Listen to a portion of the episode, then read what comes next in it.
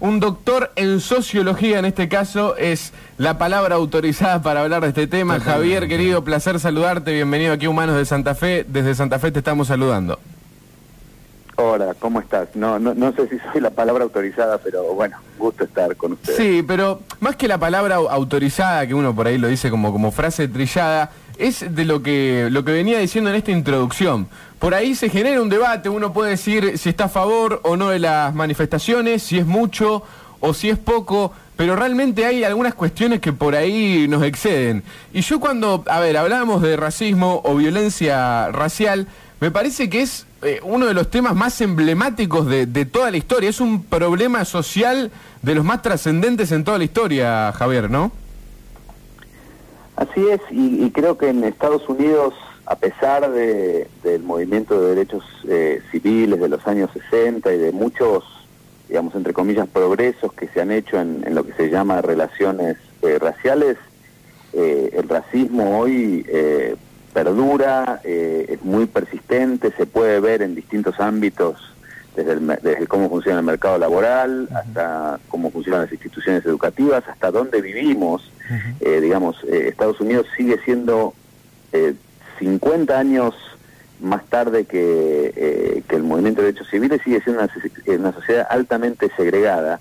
Pero en lo que hace particularmente a, a lo que están poniendo de manifiesto eh, estas, estas protestas, eh, el racismo funciona de manera muy brutal en el sistema penal eh, judicial. Ustedes seguramente saben que Estados Unidos es, es el país que más ciudadanos encarcela eh, respecto a su población de todo el mundo. Sin embargo, las chances de estar en, en, en, la cárcel, si uno es negro que si uno es blanco, son cinco veces más altas, claro. cuando en realidad la tasa de criminalidad es la misma entre negras y blancos. Entonces, eh, sí, uno eh, puede ver que el racismo está, eh, como dirían en Argentina, vivito y coleando aquí. Uh -huh.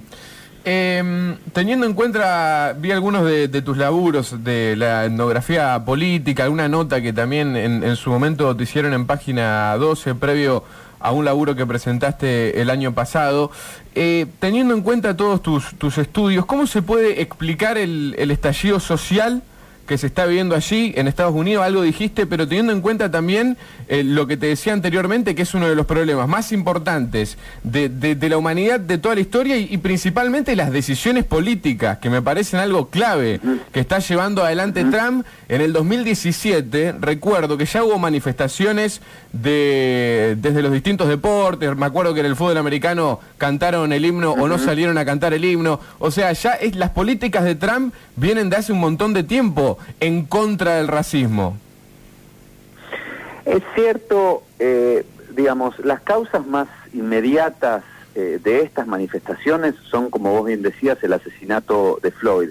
Hace ya eh, dos meses se produjeron otros dos asesinatos, uno a manos de, de, de, un padre y un hijo blancos que matan a, alguien, a un afroamericano que estaba trotando por su barrio, y otro más. Si nos remontamos a los últimos 10 o 15 años, la lista es eh, interminable, sobre todo de hombres negros que son asesinados por la policía. Cuando en imágenes que vimos en todos los medios, las redes sociales y los medios, eh, Floyd dice que no puede respirar eh, y, y, y, y, vemos al policía cómo lo asesina, eh, ese no puedo respirar, eh, ya lo había dicho Eric Gardner hace unos años cuando lo mata la policía de, de Nueva York. ¿Eso fue en el 2014? La policial, eso fue en el 2014, ¿sí? ¿sí? Y, y, y, y, está Trevor Martin, hay una, una innumerable cantidad de chicos, eh, de jóvenes sobre todo, eh, que son eh, asesinados por eh, la policía.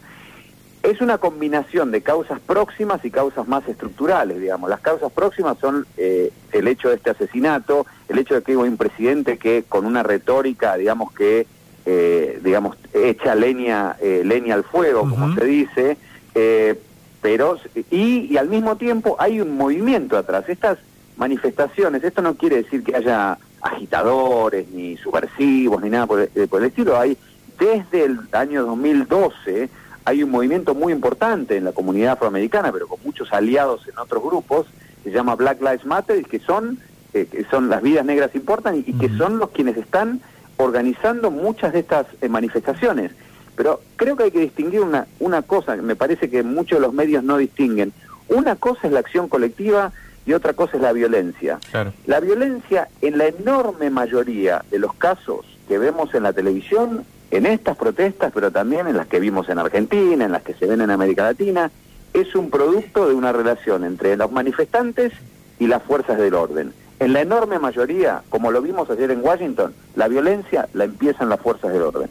Eh, ayer se vio muy claramente cuando Trump quiere eh, hacerse el hombre blanco malo, que va con la Biblia, parecía una imagen de, no sé si de Juego de Tronos o alguna cosa similar, digamos, pero es, de una mala película. Perdón que te interrumpa, es increíble cómo aparece la Biblia, ¿no? Eh, eh, a la hora de argumentar o de querer darle una, una, formalidad, lo vimos en Bolsonaro, lo vimos cuando derrocaron institucionalmente a Evo Morales, en este caso también aparece la Biblia como, un, como una referencia. Y la Biblia en la cual los ángeles son todos blancos, Dios, Jesús es blanco, ojos de ojos azules. Pero al mismo tiempo, en el caso de Trump es bastante eh, bizarro porque ni siquiera lee de la Biblia, lo tiene como, como un trofeo, es una cosa, es una cosa muy, muy, sí, sí, es un posavasos, digamos. Pero, pero en ese caso, digamos, se vio muy claramente cómo la policía eh, arroja gases lacrimógenos para despejar eh, la zona para que pueda manifestar el presidente en una manifestación de yo soy el presidente de la ley y del orden. Nuevamente, esto no es nuevo eh, si nos remontamos a la historia de Estados Unidos, fue Nixon el primer presidente de la ley del orden y fue un candidato a gobernador, Wallace creo que se llamaba, también que se erigió como un candidato de la ley del orden. Curiosamente, la, expresión ser un candidato o un presidente de la ley y el orden surge en respuesta al movimiento de derechos civiles ¿sí? de los años 60 en algo no hay nada, digamos, quiero decir, no hay mucho de novedoso en esto, más allá de que nos toca vivir eh, esto hoy a nosotros. Sí, sí, fue una, una gota que, rebalsó el, vaso también. Yo la, pregunta que te quería hacer, dijiste algo respecto a Trump recién y me parece destacar esto. El asesinato de, de un afroamericano en otro contexto, con otro presidente, ¿hubiese generado lo mismo, el mismo estallido social? Mira, eh, con Obama generó muchas eh, protestas. Eh, en realidad, el movimiento de Black Lives Matter surge durante la presidencia de, Obama. ¿sí? no nos olvidemos, yo llegué a este país en el año 92. Me recibieron los riots, el levantamiento de Los Ángeles. Cuando, cuando apalean a Rodney King, hoy me estaba acordando de eso, y en realidad el levantamiento y las protestas surgen no cuando lo apalean, sino cuando sale el veredicto que, eh, eh, digamos, los declara libres a los policías que todos habíamos visto que lo habían apaleado. ¿sí? Entonces esto, digamos, eh, Martin Luther King solía decir que los riots o los levantamientos son el lenguaje de quienes no son escuchados. ¿sí? Es cierto que en el caso de Trump, y puede ser que esto dure un poco más y haya más víctimas y todo, porque se están combinando otra serie de factores. No nos olvidemos que estamos en el medio de una pandemia en Estados Unidos, con más de 100.000 muertos, en donde los afroamericanos están sobre representados entre los muertos. ¿sí? Eh, hoy miraba unos números, las chances de haber muerto en esta pandemia si uno es afroamericano son cuatro veces más que si uno es, es, blanco. Digamos, la idea de que uno no puede respirar viene a sintetizar, y no, no quiero ponerme muy metafórico ni muy literario con esto, pero eh, viene a sintetizar otras formas de opresión racial que no solo son la brutalidad policial. ¿sí? Eh, hoy los afroamericanos, como decía antes, están sobre representados en, la, en, las prisiones. Eh, la mayoría de quienes hoy están tras las rejas son afroamericanos, cuando en realidad es solo el 13% de la población. Si uno quiere acción afirmativa, entre comillas, para decirlo medio irónicamente, la prisión es la única institución que eh, afirma, eh, digamos, eh, hace acción afirmativa. Están sobre representados los afroamericanos allí.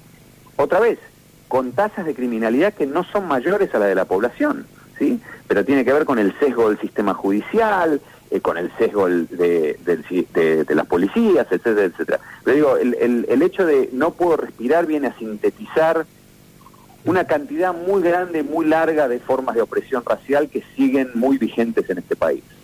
También es interesante cuando se detiene a una persona de piel negra cómo eh, la violencia siempre está presente y cuando, por ejemplo, un tipo blanco entra a algún campus de alguna universidad, mata a 60 tipos a sangre fría y lo van acompañando, como diciendo, quédate tranquilo, vas a tener tu juicio, no hay problema, eh, en la cárcel hay comida, está, está muy rica, eh, vas a estar muy bien. Y, y este hombre por 20 dólares falsos eh, genera toda esta cuestión, ¿no? Hasta en eso está implícita la, la, la doble vara. Mirá, eh, el propio Departamento de Justicia admitió en un estudio de hace unos años que las chances de que la, la policía utilice la fuerza eh, si uno es eh, blanco, eh, o, eh, si- eh, a diferencia de si uno es blanco, o negro o, o- o latino, Sí. son, es mucho mayor. Pero fijémonos la disparidad en el sistema carcelario. Un hombre blanco en, en- en el transcurso de su vida tiene uno, digamos, me quiero poner un poco en sociólogo, uno de cada, una chance en cuatro de pasar un tiempo en prisión. ¿sí? Uno en 17, perdón. Si uno es eh, negro, es uno en tres. Claro. Quiere decir que uno de cada tres, digamos, es, es muy brutal la, es muy la desigual. diferencia. Sí, sí, muy desigual. Es muy desigual. ¿sí? Eh, otra de la consulta que te quería hacer, eh, eh, ¿en cuánto pensás que puede ayudar contra el racismo, en la lucha contra el racismo, la magnitud de las manifestaciones que se están llevando adelante allá en los Estados Unidos, las protestas que vemos hoy aquí en este caso, como es el nuestro, por la televisión? Mira, la acción colectiva tiene estas, eh, estas, eh, estos resultados que no son inmediatos. Cuando fueron lo- los levantamientos del 68, se puso, digamos, la- la- las leyes de, de intentar desegregar el espacio urbano fueron consecuencia de esos levantamientos. Cuando fue en el año 92, digamos, la ayuda federal eh, se hizo, digamos, se hizo muy rápidamente eh, después de esos levantamientos. Voy a hacer un ejemplo, voy a sa- saltar de Estados Unidos a Argentina muy rápidamente. Hoy hay eh, plan jefas y jefas en Argentina gracias a los eh, saqueos y los levantamientos del 2001. Claro. Antes no había eso. digo, entonces las consecuencias de la acción colectiva se hacen, eh, se hacen esperar, pero Sí. sí se ven. El movimiento Black Lives Matter de- desde hace unos años viene reclamando que los departamentos de policía usen cámaras, que los propios policías tengan cámaras en sus cuerpos, porque la idea es que eso reduce la, la- la violencia en las interacciones. Claro. Y, y creo que el asesinato de Floyd no nos, deje- no nos tiene que hacer perder de vista que gracias a ese movimiento se han conseguido un- una innumerable cantidad de, de progresos, digamos, de, de- de mejoras en las relaciones entre eh, ciertos departamentos de policía y ciertas comunidades minoritarias. Eso no quiere decir que eh, sea una maravilla, ni, ni mucho menos. Y que sea para siempre, Los digamos. resultados de la la- lo- claro, y- pero los resultados de la acción colectiva creo que, que se, se pueden llegar a ver eh, en el mediano plazo, pero también eh, tiene mucho que ver con la dinámica electoral, digamos, que, que eso, eh, eso nadie sabe bien para dónde puede, puede disparar esto, ¿no? Javier, naciste en el conurbano y continúas por ahí estudiando los fenómenos particulares de, de- de esa región, si se quiere. ¿Qué pasa con la violencia ahí? ¿Se puede hacer algún paralelismo, si se quiere, con, con- con esta cuestión? ¿O, ¿O cómo lo ves? Mira, eh, un- eh, quien fuera mi tutor de tesis solía decir que a lo largo de la historia eh, la, la, digamos, eh, la violencia había sido utilizada para de, distinta manera eh, cuando se quería tomar o equilibrar los mecanismos de poder. Los privilegiados usaban usan la violencia en nombre de la ley y del orden, como lo podemos ver ahora, y los oprimidos la utilizan en nombre de la justicia. Eh, eso, digamos, es históricamente cierto en Europa, en Estados Unidos y lo es en, en América Latina. Eh, la violencia colectiva eh, muchas veces es producto de una interacción entre, digamos, para hacer, para decirlo muy simplificadamente y puede sonar a un lenguaje un poco más político que sociólogo, que, que- que sociológico, pero entre los de arriba y los de abajo. Claro. Eh, sí, muchas veces eh, esto no, no no quiero justificar la violencia, sino tratar de entenderla en un contexto en que muchas de estas comunidades, pobres, negros, eh, etcétera, etcétera, no tienen eh, muchas otras herramientas para hacerse escuchar. Eh, decías algo interesante anteriormente de- del tema de la violencia en, en las protestas y ponías el ejemplo de los saqueos en Argentina en el año en, en el año 2001 y eso tiene que ver porque el otro día en el debate que hacíamos nosotros eh, poníamos o traíamos a colación por ahí el ejemplo que daban muchos o declaraciones de, un montón de, gente aquí en Argentina que decía, opinando, está bien, tiene que ser manifestaciones, pero tienen que ser manifestaciones en paz, sin violencia. Y la violencia me parece que acá es importantísima, porque quizás sin los saqueos, sin que hubiese sido tan violento en ese 2001, no se hubieran tomado determinaciones como se tomaron posteriormente. Y si no fuesen como lo son ahora en los Estados Unidos, y lo que decías vos recién, de la acción colectiva, quizá no haya un cambio drástico. Eh, es, es una delimitación ahí muy, muy fina, me parece. Es cierto, pero vos fíjate que al mismo tiempo eh, el, el movimiento que más eh, digamos, impacto tuvo en términos de justicia racial y de incluso justicia económica, como el, caso del movimiento de derechos civiles, fue muy pacífico, si se, si se quiere. Los episodios de violencia se generaban como producto de las reacciones de las autoridades locales. y en el caso de, eh, de Argentina, mucha de la violencia, eh, digamos, cuando uno, vamos a ser concretos, contemos los muertos, de qué lado están, ¿sí? Eh, digo, no quiero ser quiero ser un poco crudo y medio... Sí, sí, pero, pero es real lo que es. Debe ser así. los muertos de qué lado están y fíjate dónde están, dónde hay más muertos, si están del lado de las fuerzas del orden o del lado de los más marginados, digamos. Y vas a ver que la lista de quienes murieron en, en, manifestaciones eh, son muchos más entre los manifestantes que los que entre los que están armados. Por, vos, me puedes decir, estás diciendo Navidad. Sí, pero lo que hay que tener en cuenta es dónde se genera la violencia y dónde causa más víctimas. Tal cual. Trayéndola más a nuestro campo, que son los medios, las redes sociales y demás, ¿qué te causa ver el argentino promedio indignado diciendo, compartiendo, yo estoy con George Floyd y demás, y cuando tiene a un coterráneo a 200 metros, no te digo mucho más, eh, lo, pasa para al lado y dice, ese negro de mierda.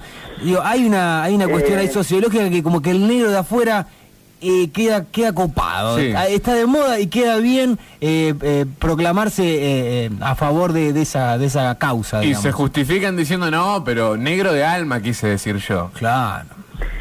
Sí, yo en realidad creo que eso es un parte de un fenómeno más grande, que el sufrimiento cuando es ajeno es más fácil solidarizarse, entonces aquí se ve, bueno, sí, si es, si es un chico de, morenito del África, nos sentimos todo bien, y pero si es el morenito que está viviendo cerca mío, no. Ah, sáquenmelo. digamos, esto no es exclusivamente Argentina, claro. Eh, em, digamos, es más fácil eh, hasta, hasta emocional y cognitivamente ser solidario con eh, alguien que está mucho más lejos que uno, digamos. Esto lo ve uno en, en todos los campos. Uno puede reclamar justicia, etcétera, etcétera, y trata a, digamos, yo no tengo, pero eh, a la empleada doméstica como, como la tratan, digamos. Sí, sí, totalmente. Eh, pero lo que tienen, digamos, hablando de los medios, lo que tienen eh, las redes y los medios sociales es que al mismo tiempo que hay este mecanismo de distanciamiento, también hace muy presente el, el, sufrimiento, digamos, para contar algo muy personal. Yo el otro día me estaba por ir a dormir y escucho desde el cuarto al lado la frase no puedo respirar eh, y pensé que eh, era mi hijo viendo un video de hace muchos años. Esto fue la semana pasada cuando empezó a salir todo esto. Y, y, me doy cuenta que era un video nuevo y que él lo estaba viendo por primera vez casi en vivo en directo cómo mataban a alguien. Él estaba, un chico de 16, 17 eh, años que estaba sufriendo por primera vez esto, digamos. Entonces, al mismo tiempo tienen esta capacidad de, por un lado, acercar por el otro lado divulgar, digamos. Eh, en el año 92 nosotros vimos a alguien filmar después de mucho tiempo eh, el apaleamiento de Rodney King. Hoy lo vimos casi instantáneamente. Digamos, es difícil entender estas protestas sin el rol de, de las redes. ¿sí? Bien, estamos hablando con eh, Javier Aullero, le comentamos a la gente, al oyente de Radio Sol que por ahí recién se engancha, es doctor en sociología, es el director del laboratorio de etnografía urbana en la Universidad de Texas, allí en Austin. Eh, yo te quería consultar, porque vos sabés que ayer veía un video que ah, me lo puse a ver de vuelta, lo había visto creo que a los 15 años. Es un video donde Mohamed Ali cuenta eh, algunas cuestiones o algunas maneras en la cual fuimos educados. ¿Se puede decir que hemos recibido cierta educación racista? Sí, yo ah, eh, eh, creo que sí, digamos. Eh, yo lo veo, digamos, la, raza, es, los sociólogos dicen que es un principio de visión y división, digamos, que, que, lo tenemos incorporado como una serie de lentes que no sabemos que son lentes. Yo los lentes me los puedo sacar, poner y quitar, digamos, pero la idea de cómo miramos el mundo dividido en colores es algo que, en colores de piel, es algo que lo aprendemos. Eh, desde muy eh, desde muy chicos. En Argentina tiene eh, tiene una, una característica muy distinta que la que tiene en Estados Unidos, pero sí aprendemos categorías raciales. La idea de que en Argentina no hay no hay raza es uno otro gran mito, ¿sí? digamos, eso no hace no, no tiene mucho sentido decir Argentina es más o menos racista, pero de hecho el color de la piel organiza mucho de las interacciones. Sí, eh, algunos de los ejemplos que daba en ese video Mohamed Ali, entre otros, era por ejemplo la película Tarzán. Un blanco en medio de África que podía hablar con los animales, que luchaba contra los animales, y los africanos del lugar no, no podían hablar. No podían. Es una cosa de loco, una contradicción total. Por eso digo esa, esa educación, en este caso también por lo cinematográfico, que nos, nos ha entrado desde chico a pensar en blanco y en negro de determinada manera, ¿no? y que es muy difícil, yo doy clases a los alumnos de primer año de la universidad y damos clases sobre relaciones raciales y, dominación racial, es muy difícil eh, desmontar porque ha sido incorporado en uno y olvidado como algo aprendido. Si es como que, yo te quiero hacer reflexionar sobre, no sé, la categoría de tiempo, de espacio. el color del sol. yo, yo, nací con, yo nací con, claro, yo nací con eso. Y, aquí se aprende eh, desde muy chiquito cómo se aprende las divisiones de género, ¿sí? Cómo se asocia el color rosa con las mujeres y el color celeste, todavía hoy, digamos, con los varones, eh, se, asocian, se asocian un montón de tareas con hombres y mujeres, también eh, se asocia inteligencia, destreza atlética con ciertas con, con, ciertas categorías raciales. Todavía hoy es así. Aquí y, yo creo que en el caso de Argentina, no con, con la forma que adquieren aquí, pero digamos la idea de eh, el insulto a ser negro, ¿sí? este es negro, o cabeza, o villero, o lo que sea, son, digamos, eh, la acusación de villero eh, se asocia al ser negro, ¿sí? y eso tiene una serie de connotaciones que se aprende desde, chiquitos, ¿sí? Se, usan como un insulto, por ejemplo. Claro. ¿sí? viendo la situación y el contexto en el que estamos, ¿cómo ves la, la reelección de, Trump? Esto me gustaría verla, me gustaría verlo de una manera, pero eh, en realidad las, elecciones acá se, se, van a decidir en tres o cuatro estados. La última elección el presidente eh, las gana por creo que 100.000 votos sumados en los, esos tres o cuatro estados. Se va a decidir, eh, y creo que eso es parte del cálculo electoral que él mismo está teniendo eh, él y su séquito, digamos, eh, está teniendo hoy eh, para no perder las elecciones en esos tres o cuatro estados que se llaman swing states y que son los que deciden las elecciones.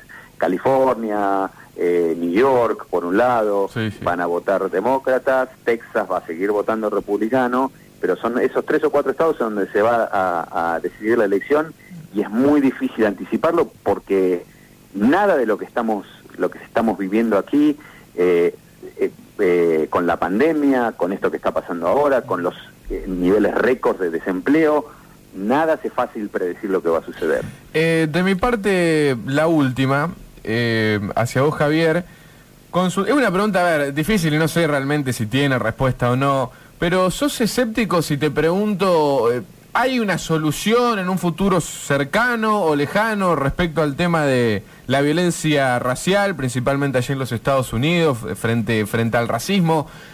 ¿Ves como sociólogo una, una solución cercana después de toda esta acción colectiva o por lo menos que la cosa mejore? ¿O sos más escéptico y pensás que por ahí eh, este, este tema del racismo va a seguir por lo menos un tiempo largo más?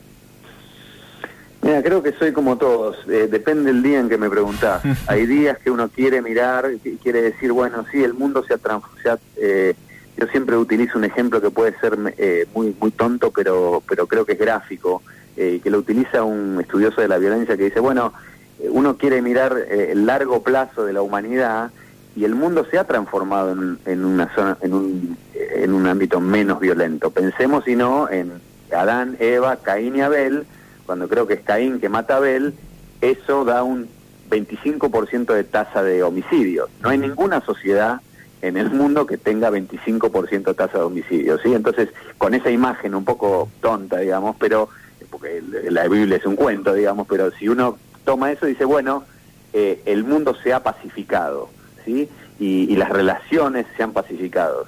Eh, seguramente entre los oyentes habrá quienes han visto Juego de Tronos. Sí, yo la vi. Puede tomar uno de esa imagen, bueno, una de esa imagen, ese mundo, eh, el mundo de hoy es más pacífico que el mundo de Juego de Tronos, ¿sí? Sin embargo, eh, hay días en donde uno se levanta y ve imágenes y ve lo que está sucediendo y mira los números de la violencia racial, la brutalidad policial, no solo en Estados Unidos, sino en otras sociedades más o menos desarrolladas, y eh, quiere tomar eh, un respiro. En, términos de las relaciones raciales, hay motivos para ser optimistas. No, no, quiero sonar muy romántico, pero hace 50, hace 40 años era imposible imaginar que eh, Estados Unidos eh, eh, pudiese haber elegido un presidente afroamericano. Tal cual. ¿sí? era imposible imaginar que hoy jóvenes de 16 o 17 años blancos estén manifestando en contra de, hace 100 años, digamos, en contra de la injusticia racial.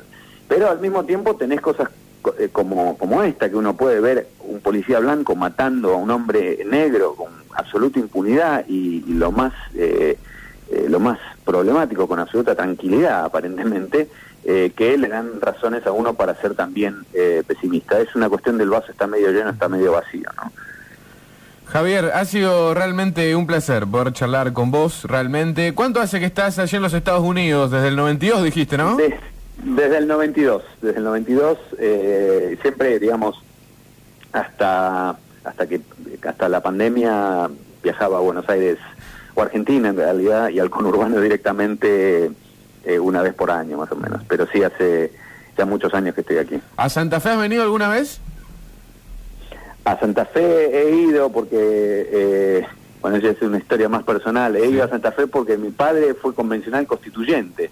Eh, era diputado nacional y después fue, fue, estuvo en la convención constituyente que fue en el año 94, 95. 94, 94, acompañándolo acompañándolo él, sí.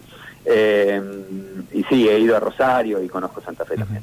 ¿Cómo es el nombre de su padre? Eh, eh, Carlos Aullero. Carlos Aullero. Bueno, mire usted, historia bien santafesina y todo, cerramos. Le metimos el chivo final, espectacular. Espectacular.